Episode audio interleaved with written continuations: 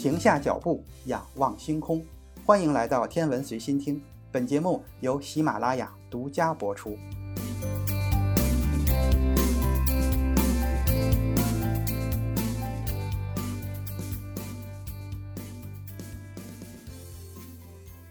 今天是二零二零年的十二月十七日，今天凌晨的一时五十九分。嫦娥五号返回器携带着月球样本，在内蒙古四子王旗预定区域安全着陆，标志着我国探月工程嫦娥五号任务取得了圆满的成功。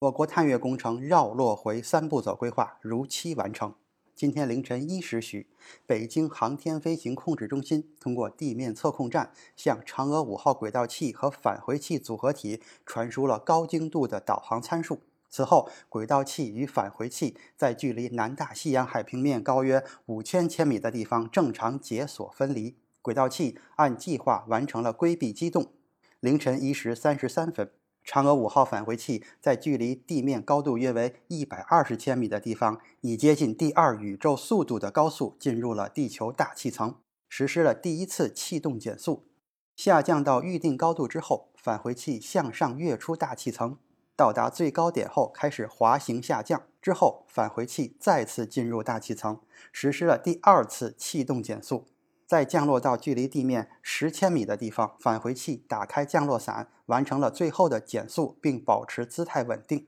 随后，在预定区域平稳着陆。按照计划，我国首次地外天体样品的存储、分析和研究工作也将在随后启动。二零二零年的十一月二十四日四时三十分。长征五号运载火箭在中国文昌航天发射场成功将嫦娥五号探测器送入预定轨道，开启了我国首次地外天体采样返回之旅。首先，咱们来回顾一下前几次的嫦娥探月任务。我们国家的探月计划分为大三步和小三步。大三步分别是无人探月、载人探月、建立月球基地。现在整体的航天进度还处于无人探月阶段。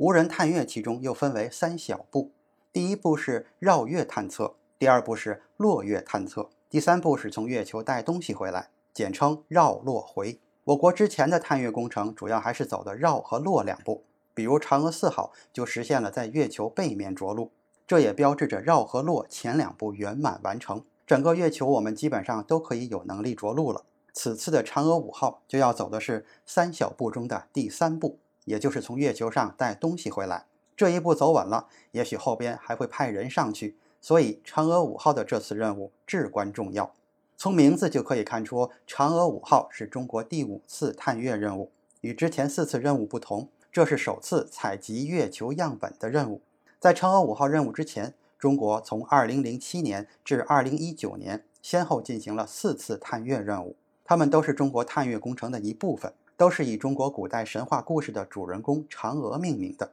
那么，嫦娥一号到嫦娥四号任务都没有返回地球，那他们现在的情况如何呢？嫦娥一号是我国的第一个月球探测器，在2007年的10月24日由长征三号甲遥十四火箭发射升空。它是一个绕月轨道飞行器，在月球上方200千米的地方运行。嫦娥一号任务在2009年3月1日结束。总共飞行了四百九十四天。任务结束之后，探测器在月球表面的指定位置执行了受控落月，这也是中国留在月球上的第一个烙印。嫦娥二号在二零一零年的十月一日由长征三号丙遥七火箭发射升空，它在月球上方一百千米的轨道处进行研究，为后边嫦娥任务的软着陆做准备。完成探月任务之后，探测器在2012年的4月开始执行小行星图塔蒂斯探测任务。2012年的12月，探测器飞越小行星并拍摄了照片。随后，嫦娥二号开始了深空之旅，沿着椭圆形的轨道绕着太阳飞行。嫦娥三号任务在2013年的12月2日由长征三号乙遥23火箭发射。这款火箭是唯一一型两次参与探月工程的火箭。嫦娥三号是中国首次在月球上进行软着陆的探测器。探测器包括一个着陆器和中国第一架玉兔号月球探测车。玉兔号探测车在四年前停止工作，而着陆器在目前仍然正常运行。嫦娥三号着陆器现在已经成为在月球上工作时间最长的着陆器。嫦娥四号还是由一个着陆器和一个名为玉兔二号的漫游车组成。在2018年的12月8日，由长征三号乙遥三十火箭发射升空，它首次实现了人类探测器在月球背面的软着陆。它着陆在月球南极艾特肯盆地的冯卡尔曼火山口。该火山口在国际天文学联合会的批准下，在2019年的2月被命名为斯塔提奥天河。天河是中文“银河”的意思，斯塔提奥是拉丁文“基地”的意思。到目前为止，嫦娥四号探测器在月球上已经工作了七百多个地球日，玉兔二号探测车在月球表面行驶了将近六百米，远远超过了它三个月的设计寿命，成为月球上工作时间最长的漫游车。说到这里，你可能会发现，发射探测器用的火箭名称中都有一个“遥”字，这个“遥”是什么意思呢？遥是遥测的意思，说明飞行器和地面之间是有数据交换的。这个字继承自东风导弹。正常的导弹是不会有遥控测试系统的，发射出去就不用再管了。而在研发阶段的导弹，为了测试性能数据，会装有遥控、测量、数据回传等设备，于是简称遥。遥几就是第几发。东风导弹研发的时候，带有测试设备的导弹就叫做东风几遥几。前面是型号，后面是第几发。我国的火箭最早来自于东风导弹技术，负责研发和制造的单位都还是那几家院所。导弹上的各种术语很自然的就被继承了下来。因为火箭始终是带有遥测系统的，所以自然就带有遥几的后缀了。那么这次执行嫦娥五号发射任务的运载火箭是长征五号遥五运载火箭，这也是长征五号运载火箭首次执行月球探测任务。长征五号运载火箭是我国重量最大、体积最大、运载能力最强的火箭，担负着我国深空探测和空间站建造的重任。既是我国目前最强的火箭，也在探月和载人航天工程中有着重要的地位。二零一六年的十一月三日，长征五号运载火箭在中国文昌航天发射场首飞成功，标志着我国在新一代重型运载火箭方面取得了重大的突破。为我国空间站建造和探月工程的后续实施奠定了坚实的基础。但是，科学探索的道路是没有一帆风顺的。二零一七年的七月二日，长征五号遥二运载火箭发射失利，火箭在升空三百四十六秒后发生了故障。在专家组组织事故调查近一年后，根据分析仿真计算及地面试验的结果。故障的原因是新一级液氢液氧发动机的一个涡轮排气装置在复杂的热力环境下，局部结构发生了变形，发动机的推力瞬时的大幅度下降，导致发射失利。但是中国航天人并没有因为这次失利就放弃了对星辰大海的向往。经过两年多的反复试验，二零一九年的十二月二十七日，长征五号运载火箭在中国文昌航天发射场复飞。发射任务取得了圆满成功，中国航天再次迎来了腾飞的时代。二零二零年的五月五日，长征五号 B 运载火箭执行了中国空间站阶段的首次飞行任务，发射任务同样取得了圆满的成功，拉开了中国空间站建造的序幕。在未来两年，我国将通过十一次发射任务完成中国空间站的建造。二零二零年的七月二十三日。长征五号运载火箭执行火星探测发射任务，将天问一号火星探测器准确地送入了预定轨道，开启了我国的火星探测之旅。目前，天问一号火星探测器已经远离地球，逐渐接近火星，将于明年进入火星的轨道。长征五号发射天问一号火星探测器是第一次应用性发射，启动了我国的行星探测计划。长征五号发射嫦娥五号探测器，则是第二次应用性发射，将完成中国探月工程三步走战略的收官之战。那么，这次嫦娥五号任务为什么要用长征五号运载火箭进行发射呢？嫦娥五号探测器采用了轨道器、返回器、着陆器、上升器四器自下而上串联的结构，总质量大约为八千二百千克，在我国航天器发射史上也是位数前列的大块头。所以，本次任务也就使用我国目前最大、最先进、运载能力最强的长征五号火箭实施发射。长征五号舰体长度近六十米，起飞重量超过八百吨，块头大，力气也大，可以直接将超过八吨的嫦娥五号直接送入地月转移轨道。由于嫦娥五号探测器要绕落回一气呵成，所以对发射窗口也提出了很多的限制条件，既要考虑探测器入轨后的光照条件，也要考虑地面站测控条件，还要考虑返回器返回地球的条件。综合这些因素，确定了嫦娥五号探测器的发射窗口为凌晨时分。这也是嫦娥五号运载火箭首次在凌晨发射的原因。在飞向月球的过程中，嫦娥五号需要经过两次轨道修正，分别是在十一月二十四日二十二时六分和十一月二十五日二十二时六分进行。嫦娥五号探测器顺利地完成了轨道修正之后，继续地飞向月球。在飞行过程中，受各种因素的影响，探测器会产生轨道偏差，需要测定探测器实际飞行的轨道与设计轨道之间的差别，完成对应的轨道控制。确保探测器始终飞行在适当的轨道上。嫦娥五号任务发射的入轨精度很高，所以每次轨道修正量都很小。经过了两次轨道修正之后，还要经过两次刹车制动。十一月的二十八日二十时五十八分，嫦娥五号探测器经过大约一百一十二小时的飞行，在距离月面四百千米的地方打开了三千牛发动机。大约十七分钟之后，发动机正常关机。根据地面数据遥测监视判断，嫦娥五号探测器第一次近月制动正常，顺利进入了环月轨道。近月制动是月球探测器飞行过程中关键的轨道控制之一。高速飞行的探测器在靠近月球的时候实施刹车制动，这个目的就是使其相对速度低于月球的逃逸速度，从而被月球的引力捕获。这个时候的轨道是一个椭圆形的环月轨道。十一月的二十九日二十时二十三分，嫦娥五号探测器在近月点再次刹车，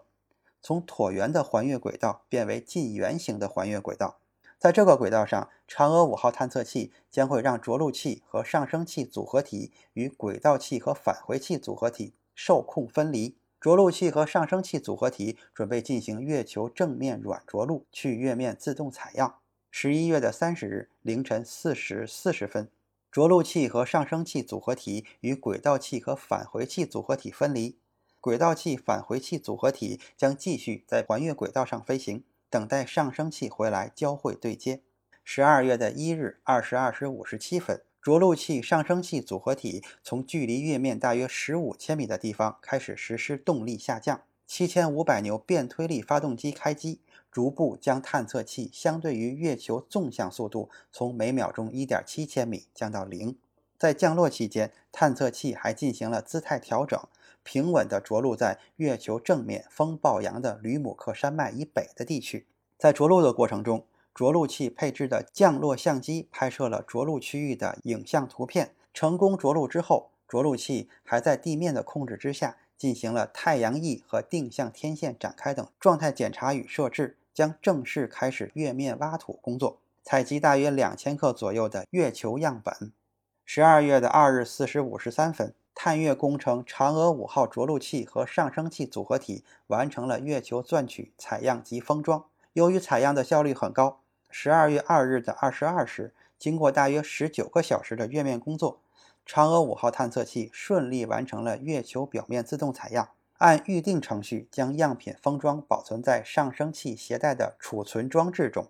十二月三日的二十三时十分，嫦娥五号的上升器发动机开机工作，成功将携带样品的上升器送入到了预定的环月轨道。在十二月六日的五时四十二分，嫦娥五号上升器成功的与轨道器和返回器组合体交会对接，并在六时十二分将样品容器安全的转移到返回器中。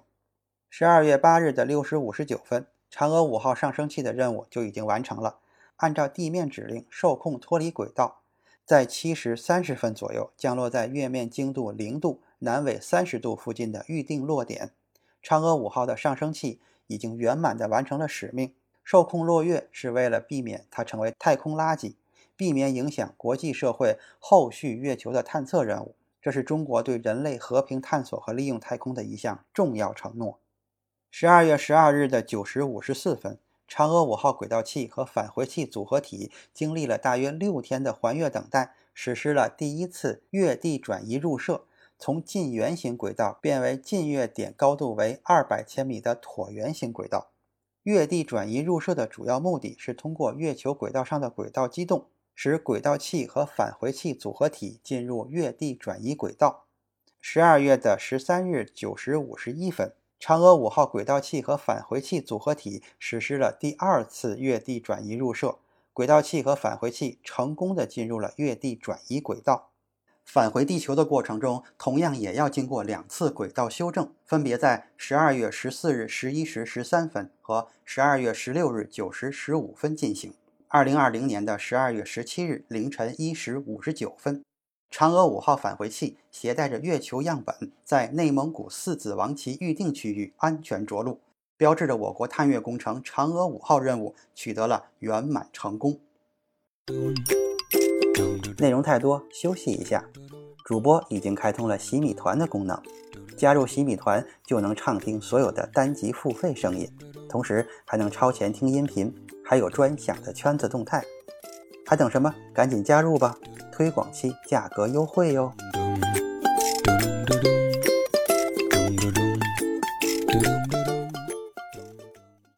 目前，嫦娥五妹已经顺利回家了。那么，回顾这次月球挖土任务，究竟都有哪些难点呢？首先，咱们来说说我们为什么还要去月球上挖土。其实，美国从1969年到1976年间的六次阿波罗任务。通过人肉带回的月球土壤样本和前苏联三次月球号无人任务带回的月球土壤样本共计三百八十二千克，覆盖了月球表面九个区域。这些珍贵的样品让人类第一次接触到了有确切产地和来源的月球土壤样本，可以在实验室中全方位地进行分析和研究。这是以前各种观测手段和分析月球陨石都做不到的。通过对这些样本的放射性定年分析，我们就可以知道采集区域的绝对年龄，也就是在此基础上建立起了月球四十五亿年的演化历史，甚至可以通过参考这些样本来建立起内太阳系所有行星的地质演化模型。从数量上来讲，这些样本基本上能够满足研究的需要，但是依然还有很多的局限性。这些样本大多来自月球正面中低纬度的月海区域，形成年龄集中在四十二到三十二亿年前。其他区域的月球历史时间，则是根据这些样本为基准，参考其他观测结果推测出来的。这就意味着我们对月球的认识在空间上和时间上都是极不全面的。解决的唯一办法就是重返月球，采集到更多来自不同地质背景、形成于不同历史时期的月球样品。这正是嫦娥五号的重要意义所在。只有这样，我们才能完整的还原月球的历史，才能真正全面认识月球，认识地月系统，甚至认识整个太阳系的过去。嫦娥五号降落的地方是一片远离阿波罗和月球号采样区域的地方。虽然同在月海区域内，但是这里有着丰富的火山活动遗迹和可能与之前样本不同的岩石类型。这个地方就是吕姆克山。周围有着非常年轻的月海玄武岩覆盖区域，因此嫦娥五号很可能采集到形成于十到二十亿年前的年轻样品，这将填补月球地质定年和年代划分上最大的一块空白。好了，说完了意义，下面咱们来说一说嫦娥五号挖土的过程。这一次嫦娥五号的组合体可以形象地被称为四件套，分别就是环绕器、返回器、着陆器和上升器。到了月球轨道之后，四件套就两两分头行动。着陆器带着上升器下降到月球采样，环绕器带着返回器在月球轨道等着另外的两个小伙伴。着陆器将在月面选定区域着陆，使出浑身的解数采集月壤，实现我国首次地外天体采样与封装。采样的方式采用表钻结合、多点采样的方式。着陆器精心设计了两种挖土模式：钻取和表取。当着陆器、上升器组合体顺利地着陆在月球表面，就开始为期两天的月面工作。它随身携带的钻取采样装置、表取采样装置、表取初级封装装置和密封封装装置等，将科学分工、精密配合，采取深钻、浅钻、铲土、挖土、加土等方式采集大约两千克月壤，并进行密封封装。嫦娥五号任务的采样装置是专门全新研制的，需要考虑飞行任务以及探测器的测控、光照条件、电源、热控等条件限制。采样期间还要面临着月面高温的工作环境，采样任务时序紧张，机构动作多，不确定因素多。所以说，采样封装是此次任务的核心环节之一。在采样和封装的过程中，科研团队在地面的实验室根据探测器传回的数据，仿真采样区域的地理模型，并全程模拟采样。就是月球上怎么采，咱们在地球上也跟着同步的模拟出来。这为采样决策和各环节操作提供了重要的技术依据。着陆器配置的月壤结构探测仪等有效载荷，也同时按计划开展科学探测，并给予采样信息支持。在采样的过程中，探测器经受住了超过一百摄氏度的月面高温考验，克服测控、光照、电源等方面的限制，依托全新研制的地外天体样品采集机构，通过钻具钻取和机械臂表取两种方式，在采样机构中搭载了一根2.5米长的深孔钻取式采样器，负责钻入月壤取样并返回上升器。复杂的月壤构成对重量的苛刻要求。对整个钻采机的机构和重量、强度和耐磨性都是一个挑战。常规的金属材料根本就无法满足要求。钢铁的强度满足要求，但是密度高达每立方厘米七点八克，太重了。铝合金密度低，每立方厘米只有二点七克，但是强度和刚度太低，没有办法承受钻杆的载荷。最终，科研团队经过长期的研发，选择了铝基复合材料。相比铝合金的密度只增加了每立方厘米零点一克，但强度和刚度却提高了百分之五十以上，既轻又结实，而且还不容易变形。为了确保月球样品在返回地球的过程中保持真空密闭，不受外界环境的影响，探测器在月面对样品进行了密封封装。完成月面工作之后，从月面回家可不容易，第一步就至关重要，这要突破我国航天史上另一个首次。那就是月面起飞上升。嫦娥五号上升器在月面点火起飞是一个高难度科目。运载火箭在地球起飞有一套完整的发射系统，点火起飞位置经过精确的测算，飞行轨道也是一遍一遍计算好的。而月面起飞就不一样了，在月面上没有一马平川的发射场，更没有成熟完备的发射塔架，上升器只能站在着陆器上发射。而月球的表面环境复杂，着陆器不一定是平稳的状态，很有可能落在斜坡上，或者是凸起、下陷不同的地形上，这都会增加起飞的难度。总而言之，整个起飞的过程只能靠航天器自力更生。嫦娥五号上升器月面起飞，着陆器就相当于上升器的一个临时的塔架。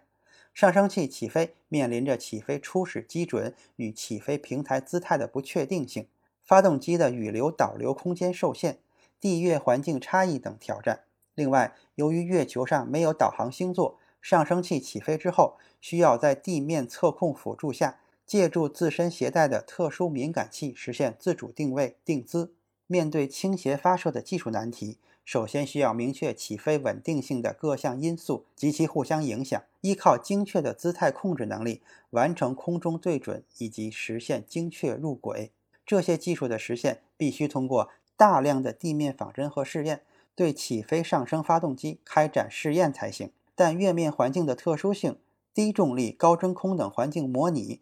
在地球上验证是比较困难的。经过不断的测试和完善，最终科研人员还是建立了一套环环相扣的系统保证任务，护送嫦娥五号离开月球。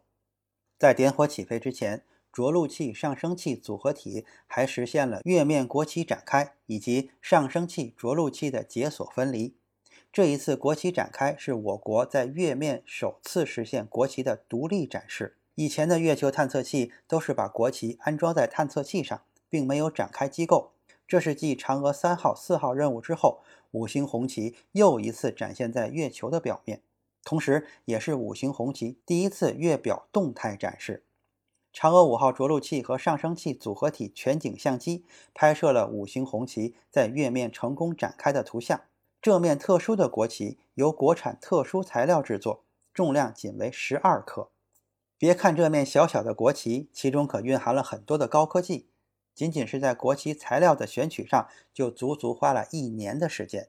因为月球的环境实在是太特殊了，不仅没有空气和大气层，而且还有各种强烈的宇宙射线和电磁辐射。国旗在月球表面的展开，就相当于在月球环境下的裸奔。没有大气，想要展开国旗，就必须要有机构支撑才行。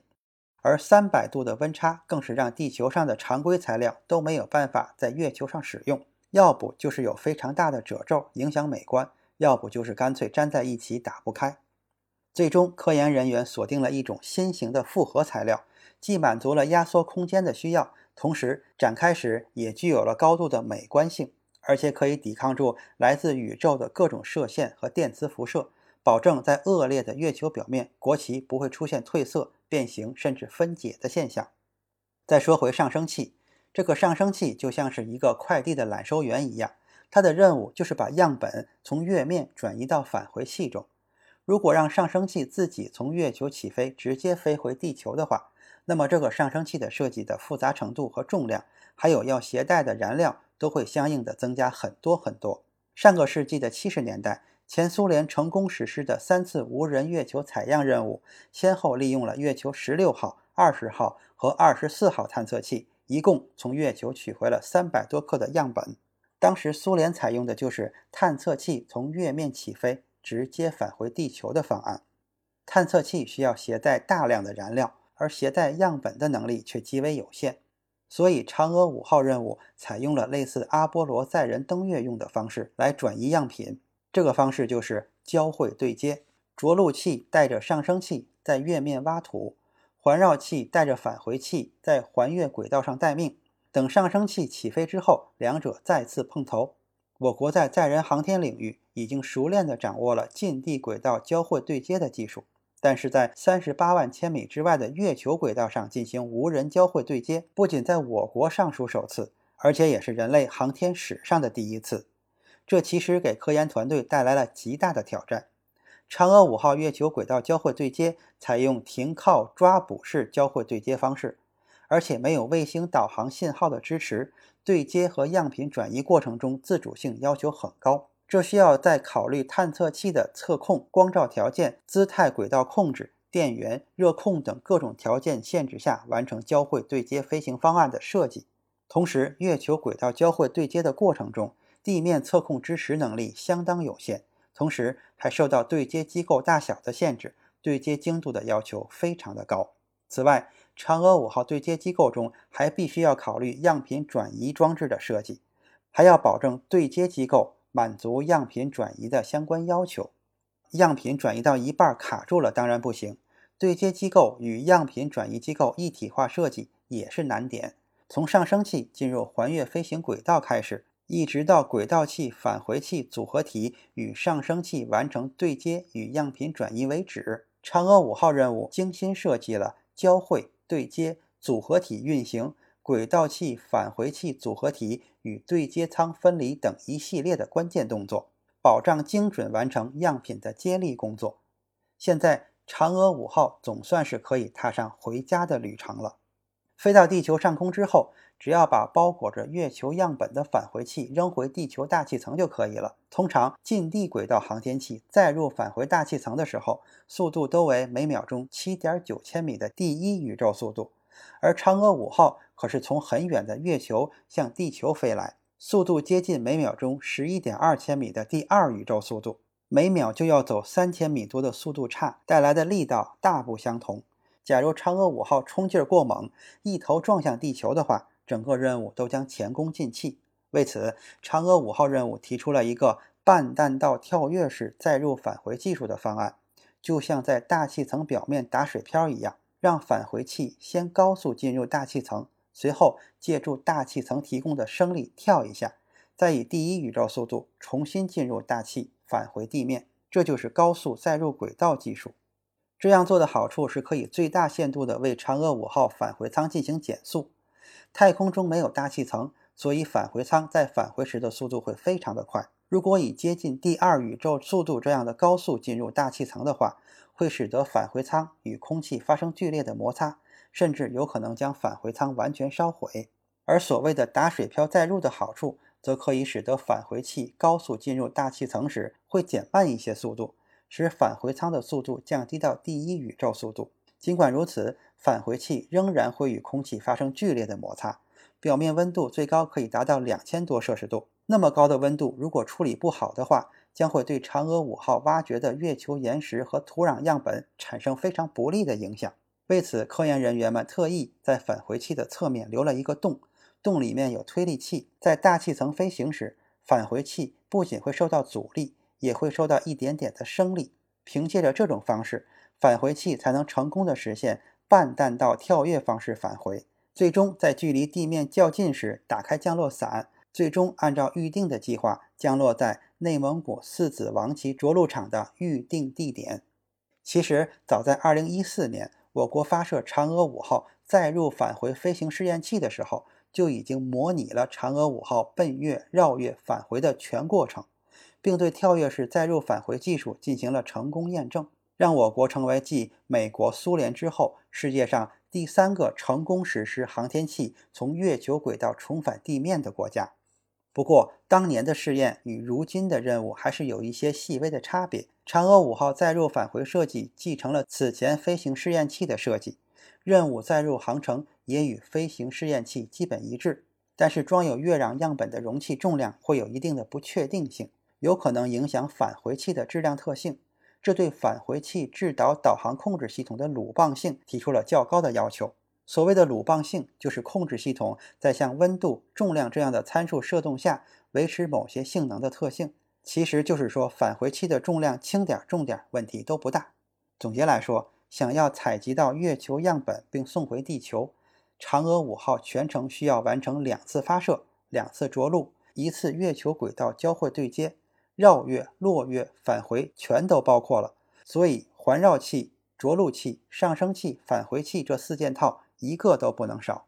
嫦娥五号在探月工程中执行的是回的阶段。嫦娥五号返回地球之后，嫦娥计划就会全部完成。但实际上，未来航天领域内，我国或许还会派出宇航员登陆月球或者登陆火星。此次探测器高速载入返回地球的技术，就是在为载人登月或者载人远程航天做准备。我们知道，人体能够承受的速度是有极限的。如果减速过于猛烈，航天员的身体是无法承受的，甚至有死亡的风险。而采用这种方式减速，可以使得返回舱内的宇航员不至于发生危险，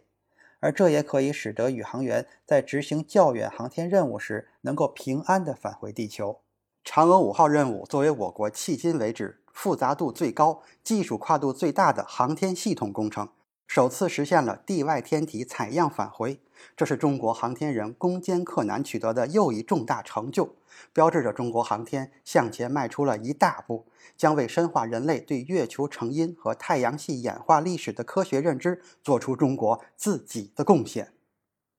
今天的天文随心听就是这些，咱们下次再见。